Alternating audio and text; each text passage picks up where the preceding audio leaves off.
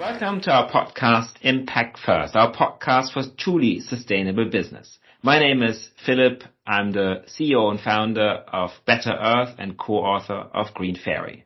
I am Katharina Beck, financial spokesperson of the Greens in the German Bundestag.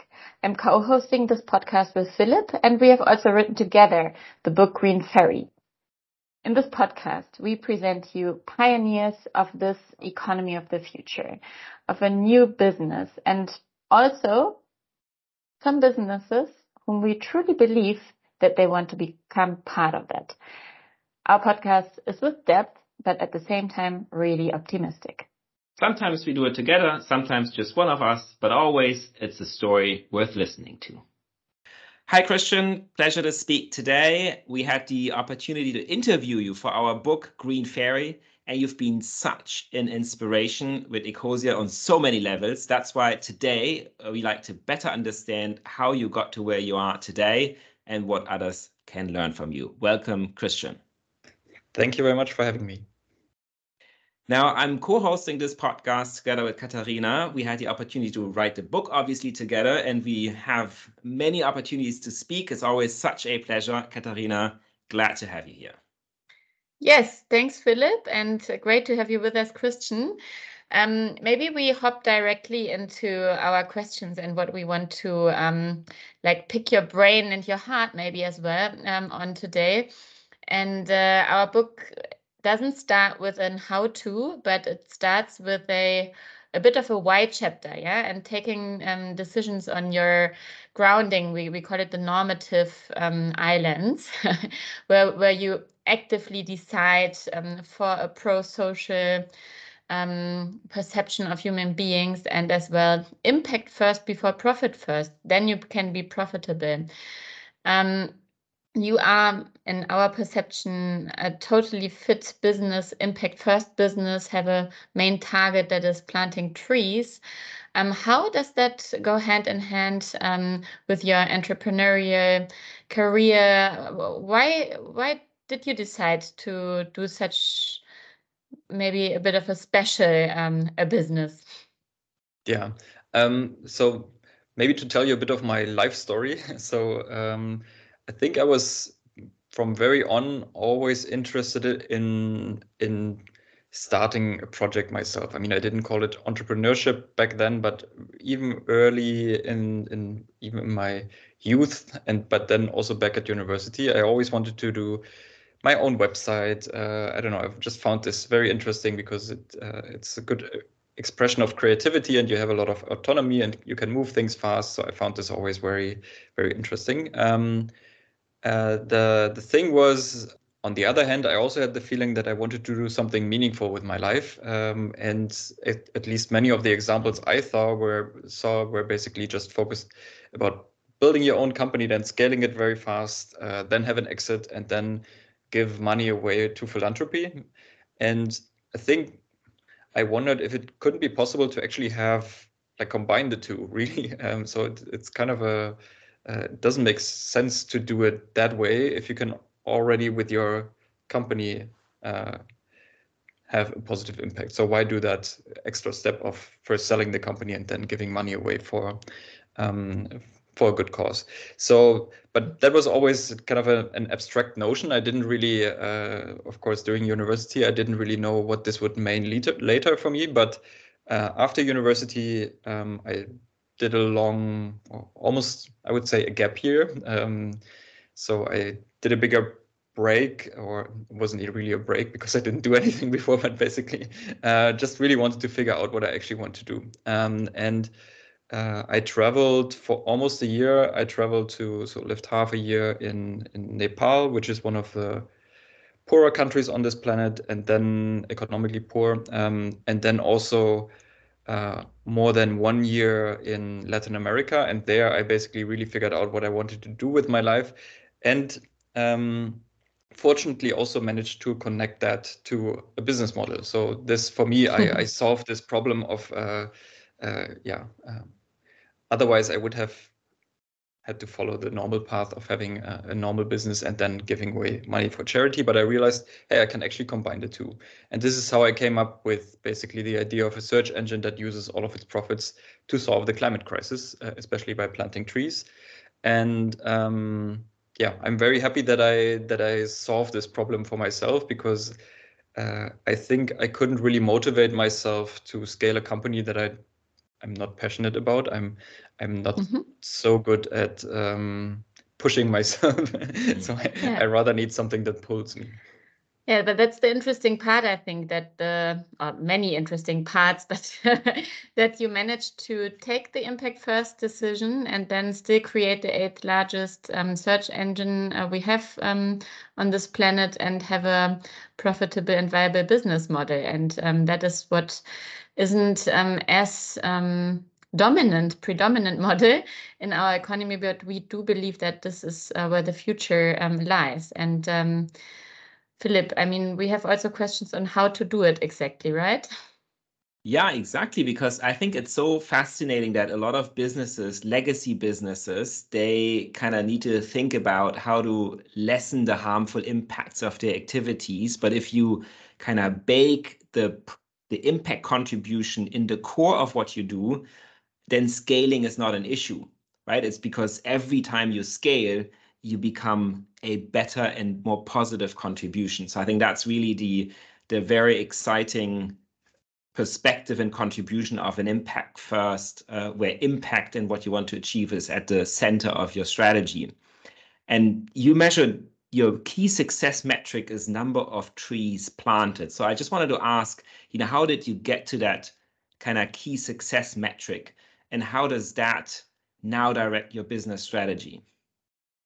Yeah, um, so I mean, when I started Ecosia um, in what was it, 2009, um, it basically came out of the desire to first help help solve the climate crisis, but then also help uh, people, especially in developing countries, who don't have the same opportunities as I did. So I was basically just lucky because I was born in Germany, but uh, there are a lot of people who don't have the same types of privileges. So the idea really to to help as many or do as much positive, but then I needed a way to quantify positive uh, because impact is very a very fuzzy thing, um, and I realized that trees is a very solid metric. So I mean, it's it basically if you plant the right trees in the right place, then really a tree automatically has a has a benefit. Um, all the other benefits, I mean, we also have a few side metrics that we track, like how many people are affected by our our project, so how many jobs we basically create. Um, of course, also the the amount of CO2 that is being absorbed. But um, yeah, I, I feel like trees is actually a, very very nice metric to really mm-hmm. combine a lot of lot of positive things. And when I say we've planted a tree, then basically everybody has a mental picture in their head. So that's why we went we went for this. Um, to be honest, I didn't do uh, kind of a a big study around this. It just felt right back then, uh, and um, but I, th- I, think it was a very very good decision because um, it and also one thing I need to clarify: we're not only about just planting trees in random places, but really the idea is to let the trees grow. I think that is also that was also a decision that we made early on that it's not just about the pure number. We want to plant good trees in the right place, trees that survive. Mm-hmm. And so we're kind of also intentionally making it a little bit harder for ourselves so that we can really be proud of the metric uh, and actually say not only uh, 160, 170 million trees planted, but actually uh, also that's the amount of trees that are actually still growing. So something that, yeah, really has a meaningful impact without being too fuzzy about impact. So mm. I think it's really good to have one metric for the company that everybody can be proud of. But how then do you use this for concrete business decisions? So, you know, you say, I'll do this marketing campaign because I can plant more trees, or I will, you know, expand into France or expand into a new country or expand into a new product line and then immediately you know should I do this how many more trees can I plant or you know just give us a flavor of how your strategy conversations evolve when you sit down and discuss what to do next yeah, I mean, indeed, the question is often, does this help us to plant more trees? So, and if it does, we'll do it. Uh, if not, then we don't do it. Um, it's like the the equivalent of that at a normal company would be uh, does this help us generate more profit? I mean, in our our case, basically, you can just replace profit with trees, um, and then we optimize for that. So it's really that simple. Then, of course, you have a lot of um, business decisions that are still not absolutely clear. Like when you launch a marketing campaign, you never know what exactly the outcome will be. It's not like it's not crystal clear, but at least this is the guiding principle for us. So basically, that triple bottom line um, and yeah, tree maximization instead of profit maximization is is the key for us. Mm-hmm. I really liked so much when you said, "Well, didn't do a large study, just felt like it." I mean, that's also part of uh, the freedom of an entrepreneur, and uh, and uh, yeah, I just appreciate that very much. That um, it's it's freedom and it's it's your choice, yeah. And um, I think this is something um, that is at the bottom as well of um, of our book that you we, we call it you you can do it because you want it not because you have to do it yeah? And uh, and that's uh, that's a part of the spirit. And you leading to another concrete aspect that you decided um, is um, how you structured um, your ownership model the stewardship ownership model um, how we try to translate it into English, um, Verantwortungseigentum or Gesellschaft mit gebundenem Vermögen, something that doesn't really yet exist, but you can um, create it with a 100% asset lock. So the company owns itself somehow. Yeah. Um, maybe you could share two things with us about that. One thing, um, why did you decide that? and how is it impacting your way of running Ecosia today? Yeah, so indeed, I would say, why did I decide to do that? Um, I think the answer is also because it felt right. Um, I mean, the if you look at the but you're German after all. How can you go by feelings? yeah, no, I, I, I still have them. I mean, I might rationalize them away every once in a while, but still.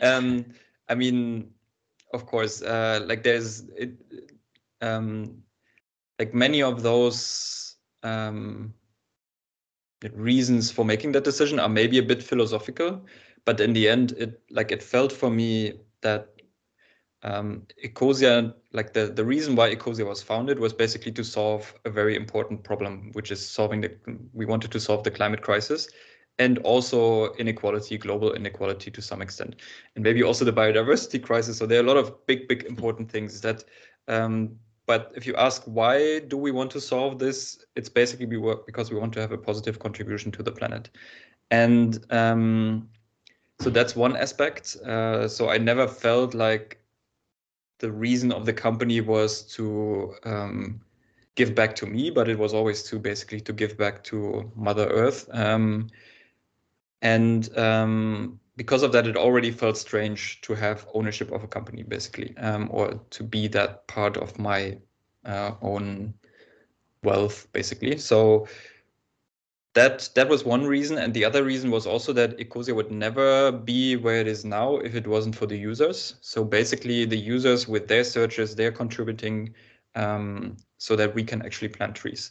So that's why I was also also asking myself why shouldn't this rather belong to everybody who's using Ecosia or not just to everybody or mm. to nobody, which is the equivalent. Um, so that's that's basically some of the thinking that that uh, was behind behind that decision very very early on. Um, I think what happened then after a while. So for me, even in the beginning, I made the promise that I would never sell the company, that I would never take any profits out of the company apart from a normal salary. Um, but at some point, this question became more concrete. So in the beginning, Ecosia was just a normal limited, basically. So it was I owned a company, but at some point when we scaled bigger and bigger, and uh, millions of people um, were using us as their search engine every day, um, the question became a bit more real. So uh, that's why we also had to make a decision that is more legally binding. So and at that point we basically decided to become or turn Ecosia into a steward owned company. So basically give all the shares to a foundation. Um, and that foundation now makes sure that we can never sell the company, we can never take any profits out of the company. And this just feels much better. This feels right. I mean, it would feel really wrong if uh, if I would sell the company to Google, Microsoft, or something like that. I think the users would feel betrayed. I think it would also not be good for our purpose um, because those companies or normal companies in the end are maximizing for profit. They're not maximizing for trees. So it would really change a lot. And that's why this model just does, was the best fit for us. Um, I think I mean, you many... could also in another model not sell the company. Yeah, but I mean, in in the short run, yes. Uh, but at some mm-hmm. point, uh, the question will always be, uh, I mean, let's say I should pass away or something would happen to me then I could promise that I will not sell the company. But uh, what happens to the people who inherit the shares afterwards? Mm. Um, and I, I really like the picture that you painted in our book interview that you also might have this little devil on your shoulder telling you, why don't you sell it right? And that this now is a way as well. Uh, do you still um, perceive that as well? I mean, I, I don't have that devil, so I'm at the moment, but I think this this yeah. is just I I think I wanted to give a promise that is really uh, legally binding. I, mm-hmm. I have personally been disappointed by a lot of other organizations or companies that said, yeah, we're not in it for the profit. This is just because we really like the mission and so on. But uh, I don't know, five years later, when the company is successful, then they suddenly sell to, I don't know, some evil corporation that you really didn't want to support. So. I, I felt that disappointment quite a lot, and I just wanted to make sure that this cannot happen in our case.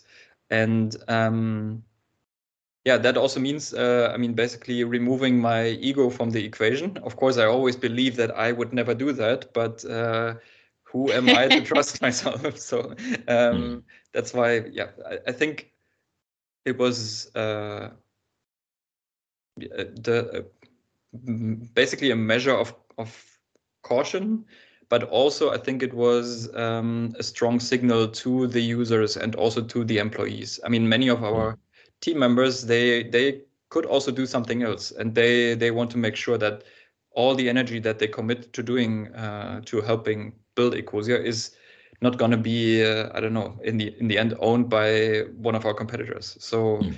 That's I think that's super important. Um, it really adds, I think, to to the feeling of really working on a meaningful purpose for our mm. employees and i think also for our users uh, who can really believe that uh, we will never cash out to i don't know to a company that they might not like so yeah, for mm. me that made, made a lot of sense mm. and one thing that is important to point out for me it was never important to really accumulate a lot of wealth so i want to have a good life but uh, i i yeah i don't need tens or hundreds of millions of euros or billions even and uh, i don't know buy luxury stuff that that's not i think not what makes me happy. Um, and yeah that's why i never i yeah i don't need this. I don't need to sell the company. Rather plant more trees. That's that's super cool. Um, now you also recently joined the world fund as a venture partner. That's a different model. It's a venture capital model. So what do you do there and would the World Fund ever have invested in Ecosia? Hmm, good question. So what do I do there? Um, basically, we helped launch the World Fund. Um, so we were one of the very first investors, um, and the, uh, the, the reason for doing that was that uh, we as Ecosia we observe a lot of great climate solutions. So we have um, we, we see, I mean, of course, tree planting, but also in, in other areas where we're active, like in agriculture, which is very closely connected to tree planting or renewable energy. We also invest a lot of money at Ecosia in, into renewable energy. Um, so those things we can do ourselves. But then there are also other things that we can't really do with Ecosia. Like if we see an interesting technology or a startup idea, it just wouldn't i think our users wouldn't like very much if we gamble mm. our our um, tree planting money on a very mm. risky startup so um, but still i think those those new technologies deserve to be invested in because we might still need uh, some technology technological breakthroughs to solve the climate crisis so we thought how can we structure this in a way um, that we can contribute to that but then basically it's a separate thing this is a little bit and then we had kind of a group of great people the people who are now running the world fund saying yes let's do this and then uh, there was uh, i think in 2020 there were the german startup awards and we had basically three of the winners of the German Startup Awards came together and said, "Okay, let's let's do the next big thing. Let's mm. create the biggest climate tech uh, venture capital fund in Europe." Mm. And I thought, great idea. let's do that. Hmm. um, so this is basically how this came about. Um, as you said, it's exactly the opposite model of, of Ecosia. This is venture capital. Um, the idea is to make very good returns for the investors. Um, so you could ask why. Um, and the, the reason for me still being involved in this is that I think we, in order to solve the climate crisis, we need a lot of different, like we need to do everything we can. Um, and I personally, I like a lot the steward ownership model that I followed for, for Ecosia, but this is not possible in all cases. If you have a very risky startup that has maybe a chance of just 1% to be, uh, I don't know, um, a big hit, a billion dollar company, then this doesn't work with the steward ownership mm. model because you usually burn a lot of money before you make any profits. And um, yeah, that's why I think the also the VC approach to solving the climate crisis is important.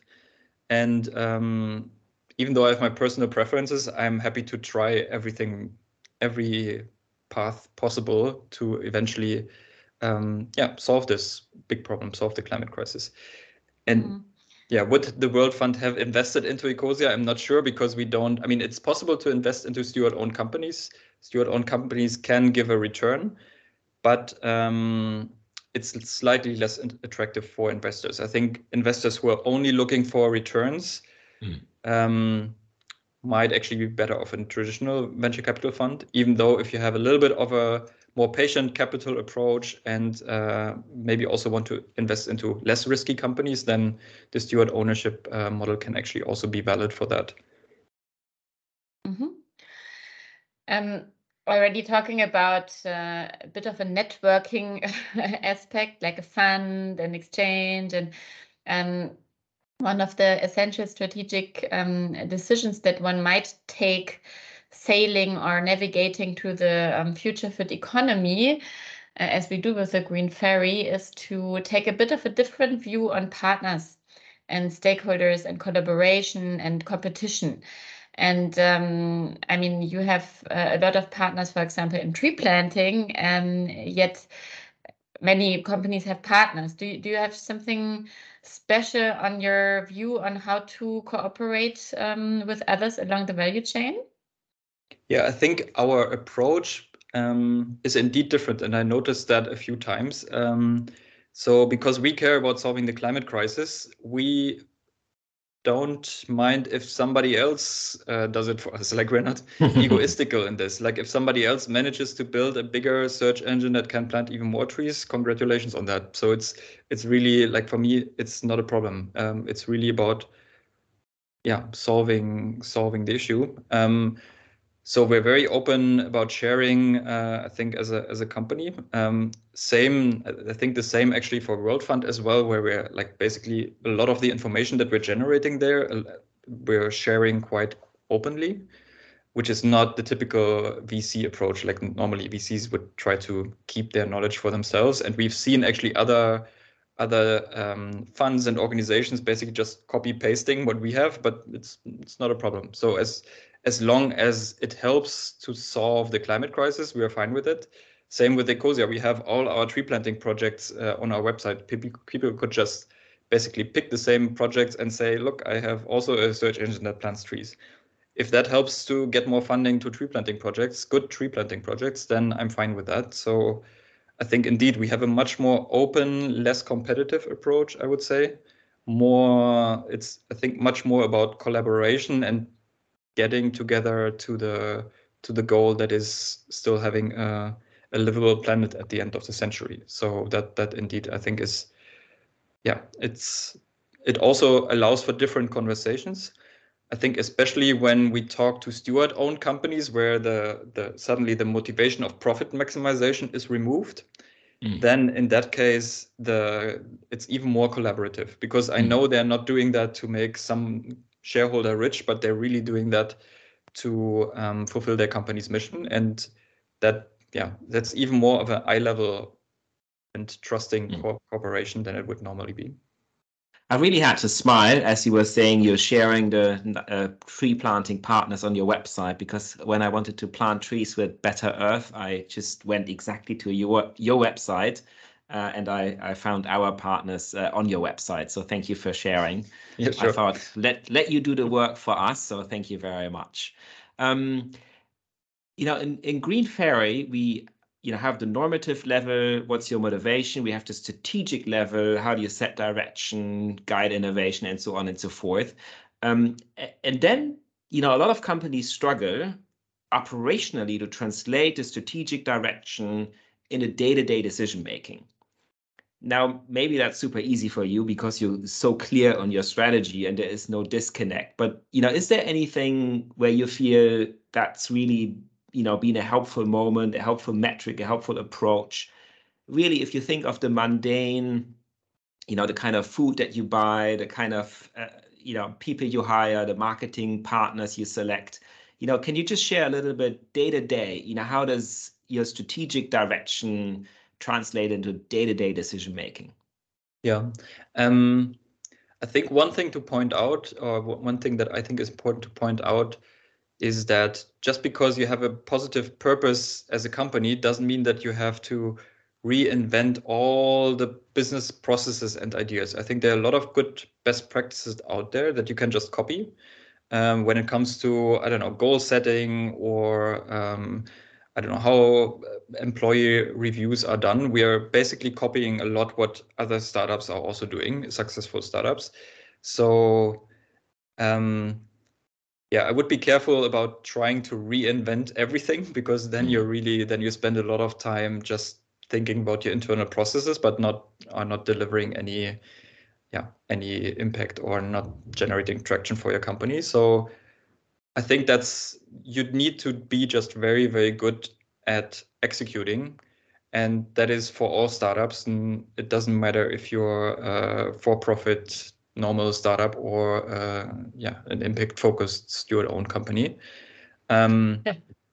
i think for, for us what i think what really helps is that we have a lot of people at the company who deeply care about solving the climate crisis and who also i think have very very strong value set um, it's for me it's even hard to describe but like there there is an ecosia way of doing things and let's say if an opportunity comes in that is just not in line with that, people would speak up and say, "Wait, this is not us. Um, can we can we discuss this?" Uh, or if there's somebody who is maybe, I don't know, um, a very toxic person that wants to work with us, then this person would just get filtered out in the interview process. I think it really like we managed to bring a good group of people together that share a common culture and also have a common mission, and then it's I think easier to prevent uh, strange things from happening if you have that core.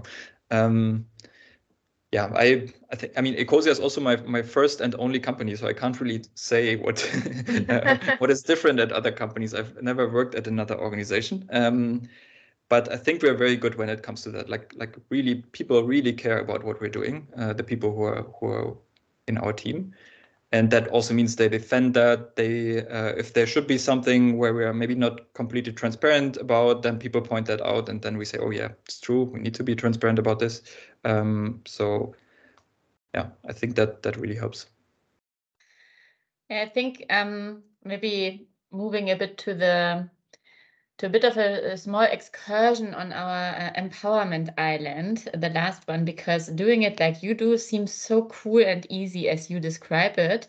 But mm-hmm. when we look around, um, it's not yet the predominant model, albeit. Um, as research shows, human beings are pro-social. As research shows, as you say, um, after a, a, certain amount, more money doesn't make you happy. Um, still, it sounds um, somehow still surprising to hear that from a CEO and and somehow you are still special with that. And um, um, the question we would have here is, um, I don't know how you you reflect on on that, um, but what what gives you the strength, yeah, to do your thing, to do it differently, yeah, to to just how how do you? I mean, you say you, you feel it, yeah, but uh, do you know what prepares you to then also just take the decision in line mm. with what you feel. Mm-hmm. Yeah. I mean, one thing to point out while I think, especially after university, I was reflecting quite a lot. What is it that actually makes me happy? So, this the scientific research, really just doing that also internally for myself. Uh, I also, I'm not a Buddhist at all, but I like read a lot of Buddhist lit- literature and I found a lot of things that ring true for myself. So, um, that is, yeah, getting I think get, getting my moral compass straight has really helped me to do a few uh, big important decisions. Um, Which you did on your times abroad. Yeah, or just, I mean, out of curiosity, or um, I don't mm-hmm. know, just um, maybe I just ran into a book and read it, and it was just pure coincidence. I don't know, but but for me, that um, I think getting like really understanding how I function as a human being and how actually all human beings function and realizing that it's not about accumulating as much wealth as possible and then buying a lot of fancy things that will not make you happy. I think having that realization really, um, yeah, uh, is very important if you're if you're about to start a company. Um, and I mean, for me, this doesn't it doesn't require any strength, to be honest. I, I mean, it it like it's um, I don't need to motivate myself or anything. I think things are just aligned. Um, I wish that more people would think like that because especially when I see rich people, rich individuals, uh, rich countries wasting huge amounts of money on things that absolutely have no benefit for for the people and the planet. I think this should almost be illegal. So mm-hmm. uh, I don't know, buying a fancy yacht and uh, I don't know, spending hundreds of millions just on personal pleasures while we have people dying from hunger on this planet is is just not right.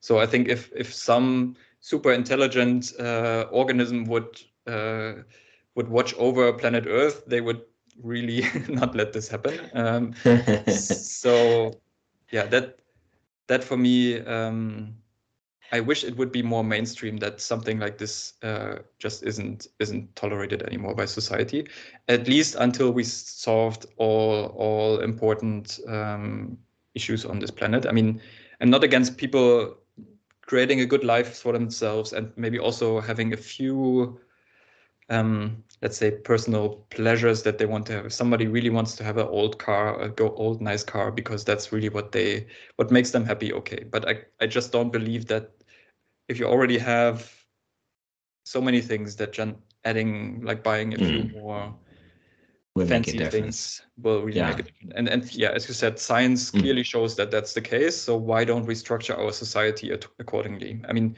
mm. one one thing that I wished I could get, especially rich people to, is really to say. I want to be the billionaire that has spent most money on solving the climate crisis. And that's my new status symbol. Uh, but instead, people still spend a lot of uh, hmm. money on status symbols that don't have any meaningful impact on on the planet. A house with 200 rooms. Yes. Yeah, Great. Exactly. Yeah. Um, now, you already mentioned a super intelligent organism. That brings me to what's next for Ecosia. When will you integrate ChatGPT, and what are the other things that we can look forward towards?